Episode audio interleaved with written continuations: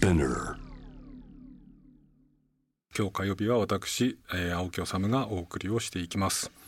えーもう特に火曜ジャムではおなじみですね、えー小説家でいらっしゃると同時に SNS なども駆使されて社会問題についても積極的な意見発信されています、えー芥川賞作家の平野啓一郎さんに、えー電話をつなぎたいと思います、えー平野さんこんばんは。こんばんは。よろしくお願いしますよろしくお願いします。本当はスタジオでお目にかかりたいところなんですけれども、まあ、こういう状況なので、あのはい電話で、えー申し訳ないんですけれどもちょっとよろしくお付き合いください。あ、お願いします。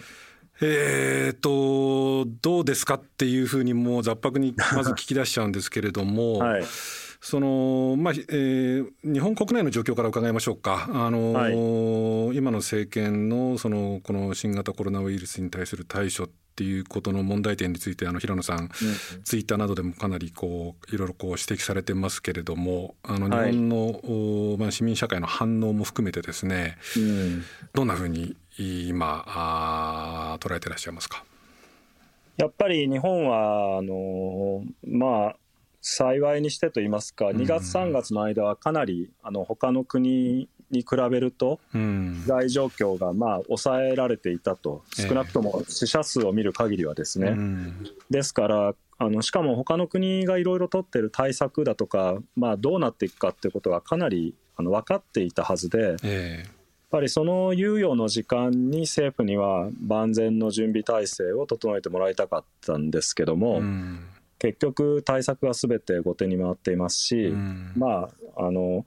去年の台風の被害の時にも感じたことですけども、ええ。やっぱり政府が前面に立ってというよりも地方自治体にえ対処を任せるというような、あの風に見えますよね。ですから各自治体の知事がそれぞれにかなりあのそういう工夫をしながら、えー対処していってるっていう感じはありますけれども、うん。まああのーちょっとふ心配ですね、うん。それからやっぱり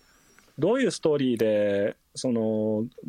いつまでどうやっていったらいいのかっていうことを例えばどれぐらいロックダウンに近いようなことをやるといつからどういうふうにあの経済活動は再開できるけどここであのそういかないと、まあ、どういう状況になるのかとかっていうことのシミュレーションがえなかなか見えてこないので。えうんでやっぱり僕はあの各国がもうほぼ数年単位の中長期的な戦いになるってことを言ってる中で、うん日本は来年の夏にオリンピックをややるってことを決めてしまったこととのはいと矛盾することを政府は言えなくなってしまってるんだと思うんですようね。んそれがやっぱり先行きの不安につながってると思いますね。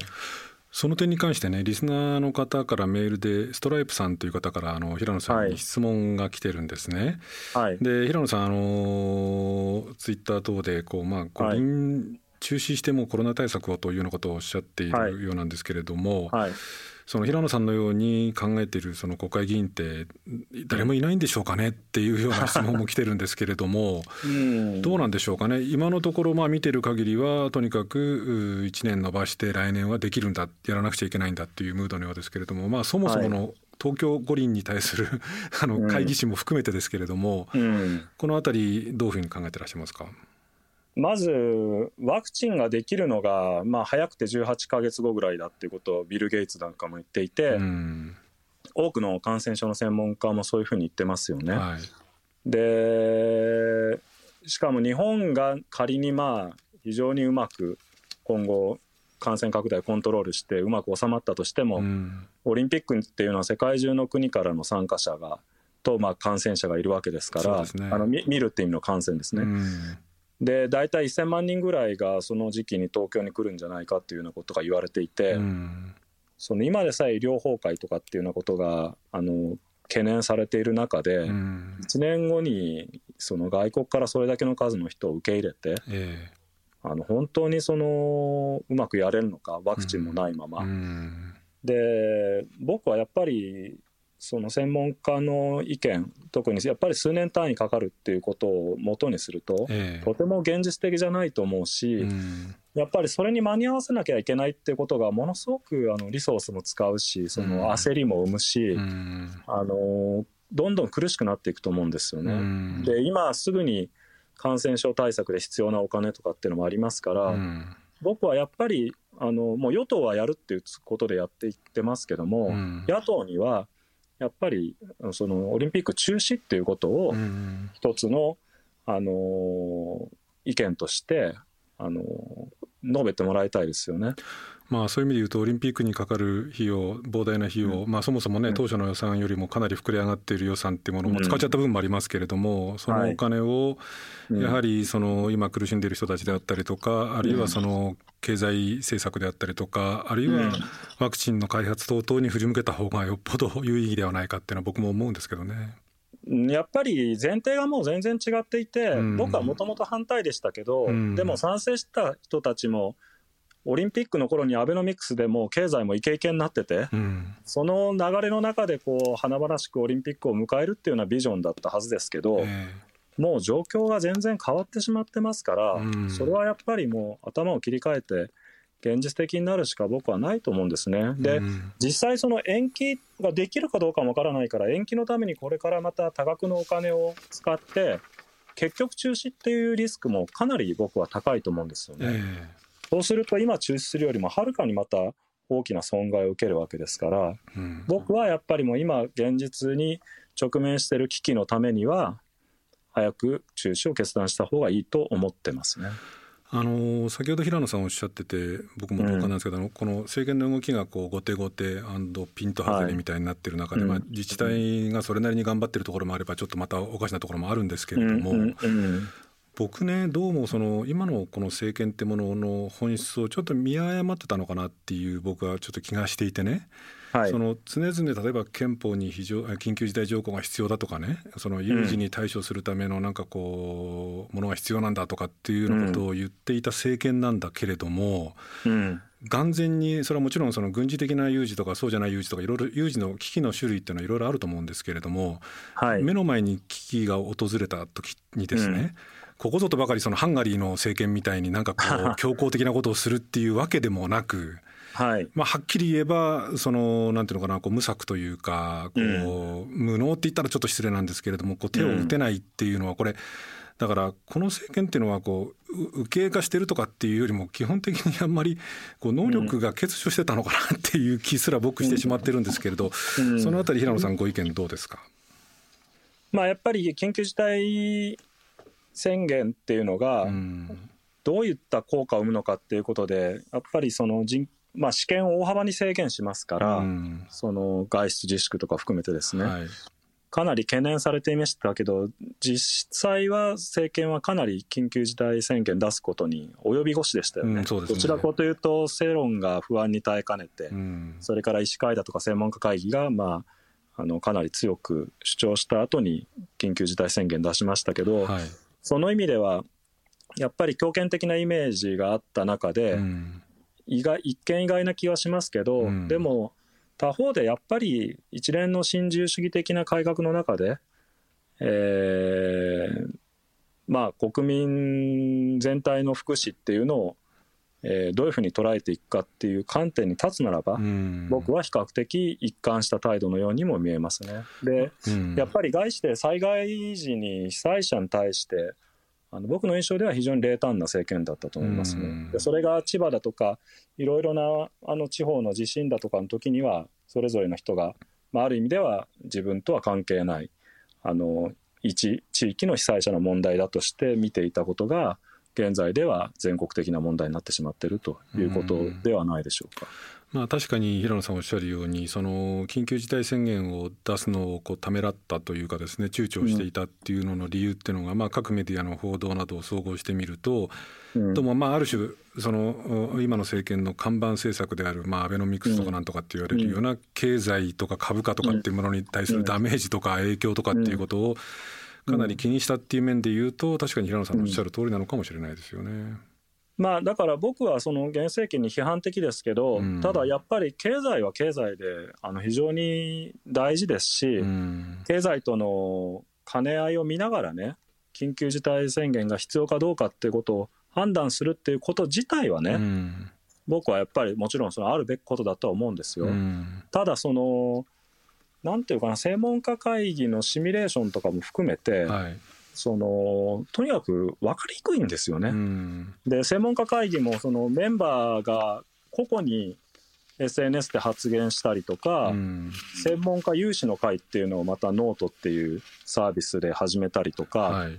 で西浦さんっていう先生が、はい。あの先日非常に話題になったこのままだとあの無策だと40万人が、うん。えー被害に遭うと、まあ、うん亡くなるというような話を、えーされてましたけどもそれを官房長官が政府の公式の数字ではないっていうふうに否定したりとか、うん。あの情報が一元的にコントロールされていなくてで誰が対策の指揮をあの責任者としてあの前面立ってやっているのか、うん。でまたその責任体系がどうなってるのかっていうのは非常に複雑でなかなかわからないですよね。うん。ですからやっぱりどうしても今の状況だとあの例えばニュージーランドはうん。あの非常に分かりやすいのはリスクレベルを 1, 1から4までに設定していて、はい。リスク4になったらロックダウンが必要だと、うん。でそれは1人当たりの感染者が何人に感染させるかっていう数値に基づいていて、うん。それが下がってくればリスクレベルを3に下げてロックダウンは解除しますっていうようなことを説明してるわけですよね。そうすると僕たちは一体今どこにいてここの今やらなきゃいけないことがどういう効果に結びつくかっていうことも見えますし、うん。また政権が恣意的にその手段あの支持率とかを見ながらね、はい。じゃあこういう手じ手段を取ろうとか、まあ、こういう手段やめようとかっていうんじゃなくて科学的な、えー見通しに立って、えーしある手段を取っていくっていうことははっきりしますから、うん。えーその権力の恣意的な乱用も防げるし国民の側も不安に駆られて不安解消のために科学的に必要とされている以上の手段を求めるっていうことを抑制することもできるので、うん。なんかそういう今リスクがどの辺にあって何の目的でどれぐらいやるっていうようなことを明確に説明してほしいんですけど、うん。記者会見が大体いつも精神的な話とかですね、うんっていうことに終始 してしまうので、うん。そこはやっぱり僕は問題だと思いますね。まあそれで言うとそのね記者の側の質問力とかですね追求力っていうものの不足っていうものも僕なんかもこうちょっと離れて見ているとこう感じてしまうんですが、うん。もう一つねこの政権の問題でだけではなくてですねその我々のこう受け止める側あるいはその、い、わゆる市民社会っていう言い方が適切かどうかの側の問題もあると思うんですけれども、はいまあ、平野さんその表現者でもあられるわけで、まあ、市民であると同時に表現者でもあられるんですがはい。この、まあ、表現者の中にですねそれもかなりこう有力な方々の中に例えばこう非常にそのこうある特定の職種の人たちをかなりこう侮蔑したりとかもうその排除しろっていうような言説が出てしまったりとかですね、うん。あるいはこういう時にはその政権を批判してばっかりなんか他人を責めるんじゃなくて自分が何をできれば考えるべきだなんていうようなですね、うん。うん。こういうような議論も出てくるっていう、まあ、これは別にどこの国どこの社会でも一定程度はある現象なんですけれどもはい。こういうその市民社会の側メディア側というかですねの動きも含めてどんなふうに捉えてらっしゃいます、やっぱり民主主義社会に生きてるっていうことの自覚が欠落してる人が見受けられますよね。うん。つまり首相は別に殿様でも何でもないわけですしね、うん。例えばフリーランスの人がその収入源を保障してほしいとかね、あるいは飲食店の人が休業保障してほしいっていう時に、うん。そんなのこうもらうなんて甘えてるとかですね、うん。そういうような意見ありますけど、はい。それはなんか殿様からお金恵んでもらうみたいなイメージであって、うん。そうじゃなくて僕たちは税金を使いながら民主的にこの社会を運営していこうとしているわけで、はい。ただ直接民主主義っていうことはできなかったから今までは。うん。やっぱり代表を選んでその人たちにこういう社会をき築いてほしいから法律作ってくれとかですね、うん。いろいろこうあの要求しながらこの社会を良くしていこうとするっていうのは民主主義ですから、はい当然自分たちの選んだ議員たちがうん。やっぱりこの緊急時に選挙の時には想定してなかったようなうん。大変なことが起こった時にやっぱりこうしてほしいっていうことを伝えてうん。社会をいい方向に変えていこうとするのは当然のことであって、うん。その人格攻撃とかこう非難するとかっていうのはですね確かにある時にはまあその逆効果になることもあるかもしれませんけど、はい。やっぱり的確に今何が困ってるかっていうことを伝えて政府がやろうとしてることじゃないことの方がいいんだっていうことを訴えるっていうことはうん。必ず必要なことだし実際そのことによって例えば10万円の普及だとかですねそういうふうに政府も政策を変えていってるわけですしダイヤモンド・プリンセス号の時からですね、えーまあ、岩田教授っていうのが乗り込んでって、うん、そのゾーニングとかが全くできてないっていうようなことをあの話されてましたけどそう、ね,、いうことによってまた改善されていくわけですよね。うん。だから何のために批判するかって言えばやっぱり改善してより良くしていこうっていうことのために批判するわけでなあって、うん、僕はやっぱり一旦選挙であの当選したからにはその人たちに全部押し付けてあのうまくいったらいいしうまくいかなかったらその人たちのせいって言って傍観しているっていうのはねやっぱり非常に無責任だと思います、ね、そうですね。民主主義国家のあるあるべき姿じゃないと僕は思いますね。前半僕ちょっとお断りするの忘れちゃったんですけど平野さんこれあの、まあ、専門家ではもちろんなくこう作家としてあるいは一人の市民としてのそのお立場でお話をしたいということだったんでそれはあの、はい、改めてちょっと強調しておくんですがいろんな質問が来ててですね、は い、えっといくつどれから紹介しようかな。まず一つですね、えー、ラジオネーム真冬のアンタレスさんからですがこれ、平野さんへの質問というかメッセージなんですけれども、はいまあ、そのアメリカが自国の感染拡大に苦労している中この騒動が終わったら世界のパワーバランスは大きく変わるような気がしますっていうご意見も来ている一方ですね、うん、もう一個、はい、グリーンアースさんからですが、うん、えー、社会はますますポピュリズムが進み独裁的指導者に人気が集まりそうな気配もあるように思います。既存の民主主義の限界も感じます。ポピュリズムに走らず市民の声が政治の場に届くようないい方法はないものでしょうかというようなご意見も来てるんですけれども、うん。はいこのコロナを経てあるいはそのコロナの渦中の現在も含めてですねなんかこう、はい、まあもちろん変わるんでしょう。変わると思うんですけれども、うん、平野さんどんなふうに何が変わるかっていうあたりいろいろ聞きたいんですけどどんなふうに捉えてらっしゃいます？まあいろいろな次元がありますけどやっぱり一つは、うん、その今僕たちは一種の非日常を生きてるっていう感覚を持ってますよね。そうですね、うん、で日常にまた復帰したいっていうふうに思ってますけど、うん、あのー、まあ SARS、MERS ときてこの新型コロナに至るまでそんなに間隔が空いてないですよね。えー、そうするとこの新型コロナを克服したとしても10年以内ぐらいにあるいはまあその数字は分からないけど、遠からずまた新しい感染症が流行するかもしれないってことはあの十分考えられますし、そうじゃないにしても地球温暖化でやっぱりこのところ毎年夏の終わりから秋にかけてかなり死者も出るような大きな自然災害に見舞われてきてますし、地震のリスクもありますよね。えー、そうして考えると僕たちはもう日常がずっと続いていて時々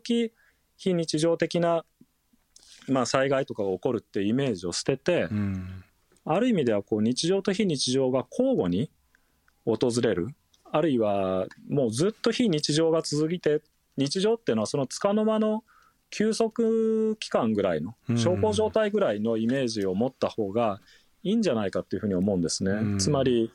今はですねこのパンデミックでこれだけ世界が全面的にそのダメージをもろに受けてるわけですよね。だけど同じようなパンデミックがまた来てその度に馬鹿正直にですね世界経済が大打撃を受けてると、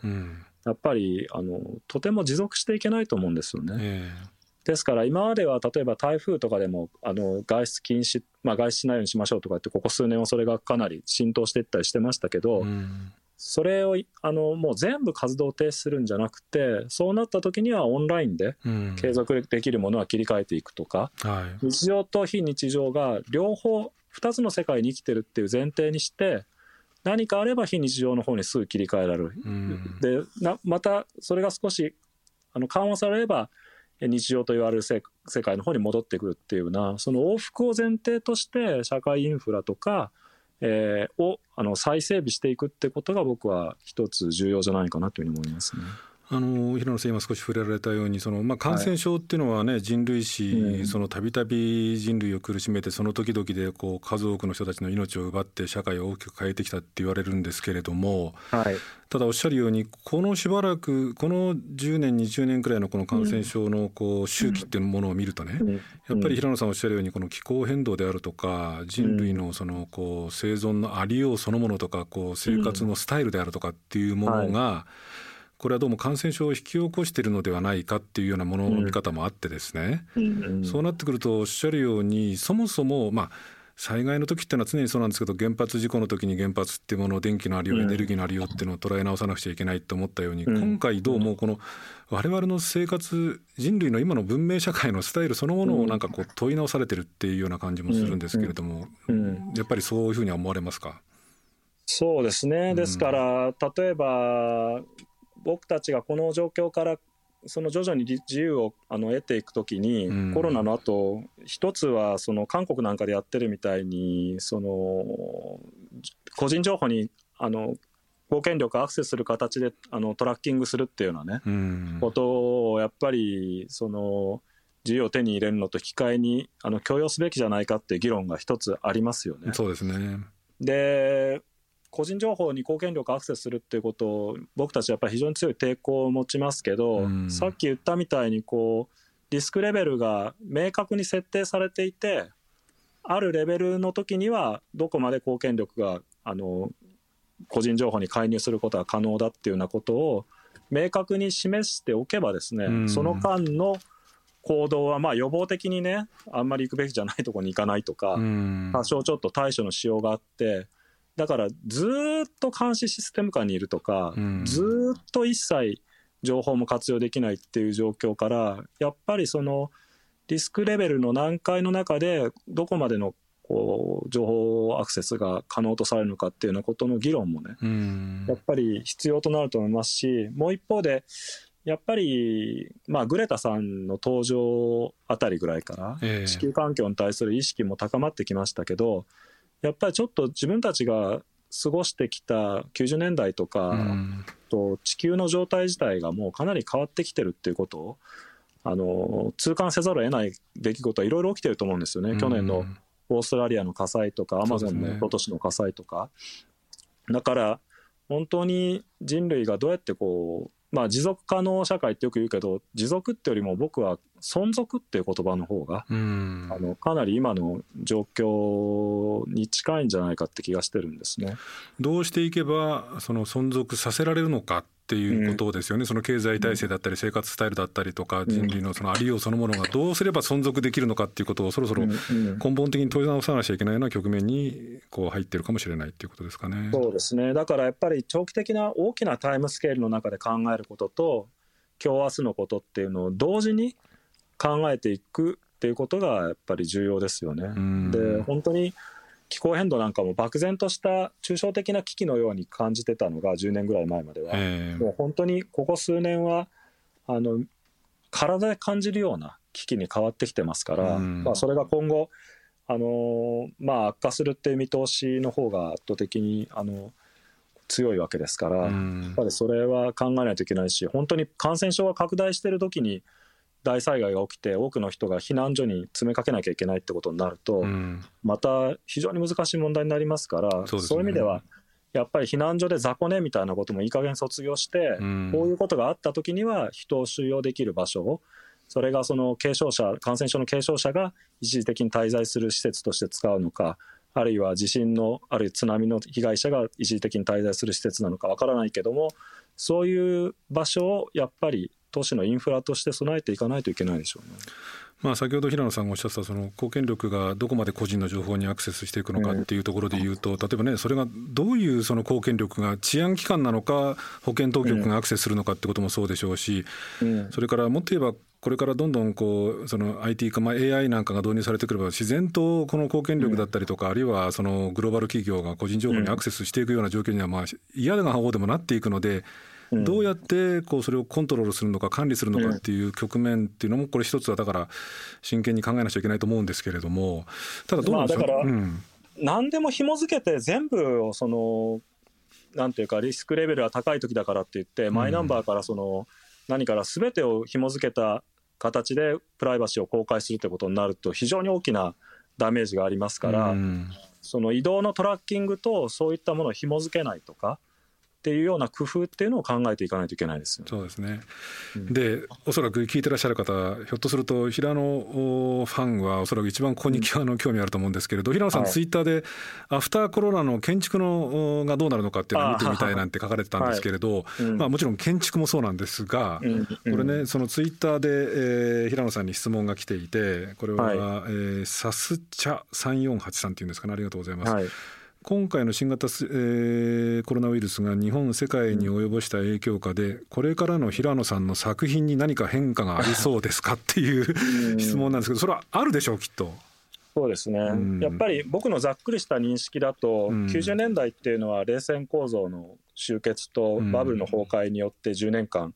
その性格が特徴づけられて、はい、0年代は911とインターネットの広まり、うん、で10年代はやっぱりリーマンショック後の311っていうのが10年ぐらい日本社会をの空気を決定してきましたけど、やっぱり20年代はこのコロナの後遺症っていうのが相当長く、まあ、少なくとも10年は続くと思うんですよね。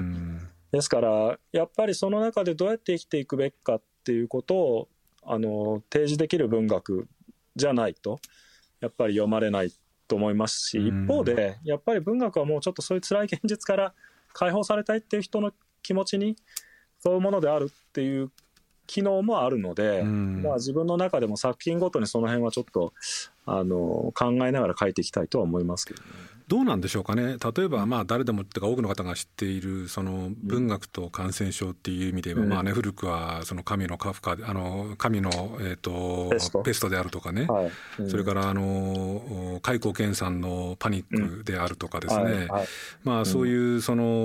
もう本当にこう名作とされるものもあったわけですよね。で、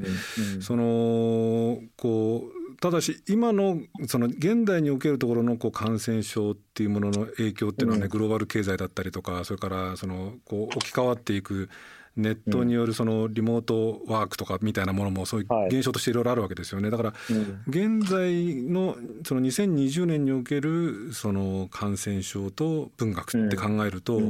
これまでの名作と言われるような文学とは違う形でこう感染症っていうものにこうアプローチしていくような平野作品っていうのもなんか素人考えて本当恐縮なんですけどいろんなこのことが考えられそうな気がしますよね。やっぱりネットが存在してるかどうかってことでかなり違いますし、そのグローバル化を否定する意見もあるけどそれでも今起きてることについて世界中の専門家たちが知見を共有しながら一緒にワクチンを開発していこうっていう状況にあるっていうことは、僕はやっぱり一つあのポジティブな面だとは思ってるんですね。でまあ僕の認識で言うとやっぱりそのずっと自宅に窒居してるっていうのは文人の構成比率が急激に変化するので、あのまあ自分の中でいろんな人格があってそれをバランスを取りながら生きてるのに急にこう家の人との接触時間が長くなりすぎると、そのバランスは崩れてしまうとかっていうのはありますけどでも僕はねやっぱり根性論的に乗り越えていくっていう考え方に対して懐疑的になった方がいいと思うんですね。やっぱりできるだけ楽をして知恵を使いながらクリエイティブにそれを克服していこうとすべきだし、その知恵が優れていればねそこから何か仕事につながったりとか、あるいは人が勇気づけられたりってことはあると思うんですね。ですから僕は結構その懐疑的だったんだけど、 Zoom飲み会とかやってみたら、意外と楽しくて、なんか、もうこれはこれで結構ありなんじゃないかなって気がしたり、あとは Zoom会議も最近、背景のバーチャル背景をいろいろ工夫してて、なんかすごくあのリゾート地の海の綺麗なあな壁紙にしてみたりとか。だか結構そういうところにねまたそれはそれでこうささやかな楽しみをこう見出していくこともできるし、うん、それがないとちょっとね、うん、やっぱりあの精神的な健康を維持するっていうのも非常に大事ですから、うん、もちろん過酷な現場で医療に従事したり、まあ、あの感染のリスクに侵されながらこうまあ、スーパーだとかいろんなところで働かれてる方とかもいるしシリアスシリアスな状況にこう目を向けるってことももちろん大事なんですけど一方で心のバランスをどう取っていくかって時にはこの状況の中でこう新しい可能性をあの開拓していくってことも僕はあのすごく大事だと思いますので、うん、まあ、そこにはユーモアとかもやっぱり必要だと思いますし。どうなんですか？平野さんがおっしゃってくださったんでその踏み込みにくい領域にあえて振り込み込んじゃうんですけど、はい、平野さんの Zoom飲み会やったんですか？そうですね。あのしかも大学時代の随分と会ってない 関西に住んでる友達と、えー、あのやったんですけど、えー、意外とねあのまあそれぞれの住宅事情もあるんで、うん、面白い場所からあの Zoomやってたりとか、うん、そういう話もあったり。でもなんかうんまあ飲食店も行きたいですしぜひ応援したいですけど、うん、でも居酒屋で夜中とかにこう飲み会とかしてると結構ちょくちょく食べちゃって。ねあの必要以上にカロリーを取りながら 飲んでしまうことが多いんだけど、うん、ズーム飲み会だとまあちびちびあの注文も取りに来ないし、うん、自分のペースで飲めるっていうのは一つあのポジティブに考えるといいとこだとは思いましたね。でも、まあ、飲み屋さん好きだからあの、うん、もちろんまたじゃんじゃん行けるようになったら行きたいですけど。そうですね、うん、でもなんかこれも偏見かもしれないですけど、まあ、僕の偏見なのか多くの方もそう思ってらっしゃるのか、作家っていうのはそもそもそのね、こう書斎にこもってこうじとっとなんかこうなんかその原稿用紙をくしゃくしゃ丸めながらこう 髪の毛をかし かきめめむしってるみたいなイメージなんで、あんまりこう自宅で外出自粛なんていうのはあんまり苦じゃないようなイメージもあるんですけどやっぱりそんなことないですか？いや、もともとやっぱりじっと家で仕事してるのに向いてる人がやってるとは思いますけど、うん、ただ、なんていうか、本をみんなに読んでもらうっていうこと自体が、今は書店イベントと、書店イベントだとか、講演だとか、いろいろこう物理的な実動ともう完全に連動して、あの行われていて例えば本が映画化されるとかってしても言ってもこうロケ自体ができないとかになっちゃうと、うん、そういうところが全部ストップしてしまうし、まあ、海外のシンポジウムに参加したりとか、うん、やっぱりあの物理的なコンタクトっていうのが前提になって回ってる部分はあるのでまあ創作と読書ってことに関しては自宅でもいいけどその物理的に接触できない部分をどういうふうにじゃあそのオンラインで補っていくかとかっていうのが、まあ、出版業界のちょっと工夫のしどころでしょうね。そうですねわ、うん、かりました。平野さんありがとうございました。なんかあのポストコロナからズーム飲み会まで本当に あの楽しい方ありがとうございました。あのままた懲りずにあのこれいつそのこの事態がねなかなか収束していくかっていうのは見通せないんですけれどもまた折々で僕平野さんの考えを聞きたいリスナーの方たくさんいらっしゃると思いますんで、はい、またよろしくお願いします。よろしくお願いします。ありがとうございました。ありがとうございましたえー、今日は、えー、もう「ジャム・ザ・ワールド」えー、火曜日を中心に4回目になったんですねおなじみの平野啓一郎さん作家の平野啓一郎さんにお話を伺いました。あのいつも平野さんとお話をしていて思うのはですねあすごくこうまっとうだなというかですねものすごくこう正気だなっていう気がするんですね。あの作家っていうのはこういうもんだっていうふうに別にその決めつけることはできず、まあ、いろんな作家の方がいらっしゃる歴史上もねいらっしゃるんですけれども一般的にこう芸術家総体がそうなんでしょうけれども作家もこう世の中の常識の枠外にいてその我々の常識陳腐な常識にこうものすごいこう強烈な刺激を与えてくれるっていうのが、まあ、ある種作家っていう存在なんだとすれば平野さんっていうのはものすごくこうスタンダードっていうかですね非常にその真っ当なことをいつもおっしゃるメッセージを発せられ発せられるなという気がするんですね。今日もあの民主主義っていうのはその選挙で投票したからは任すじゃなくて常にきちんと指摘するべきは指摘をしておかしなものは修正させなくちゃいけないんだっていう話も本来は我々そのある種常識の中でおかしなものにおかしいってっていうことを言うっていうことを仕事としているメディアとかですねジャーナリズムジャーナリストが言うべきことを平野さんがきちんと的確に指摘をされじゃあ翻って今のメディアジャーナリズムがどうなんだろうかなっていうあたり改めて疑問に思いました。あの平野さんもお話しされてましたけれどもほとんど、えー、会見をしないというかですね、えー、記者と町長発信の質問をしないしたがらない首相がこの何度か多少質問に応じるようになった時にこうぶつけるべき質問あるいはぶつけるべき疑問っていうものをきちんとぶつけられていないんじゃないかっていうことも含めて、えー、作家の平野さんがこう真っ当至極真っ当なこうことをメッセージを発せられてメディアジャーナリズムがどうも真っ当でいられないんじゃないか今いられていないんじゃないかっていうような状況に対してこうなんかそれもね今日の平野さんのお話の中から浮き彫りになったような気がします。あのこういう作家を同時代に持てたっていうことはですねあのいろんな辛いこと大変なことおかしなことが多い今の日本社会の中でひょっとするとものすごく幸せなことなのかもしれないなと思いました。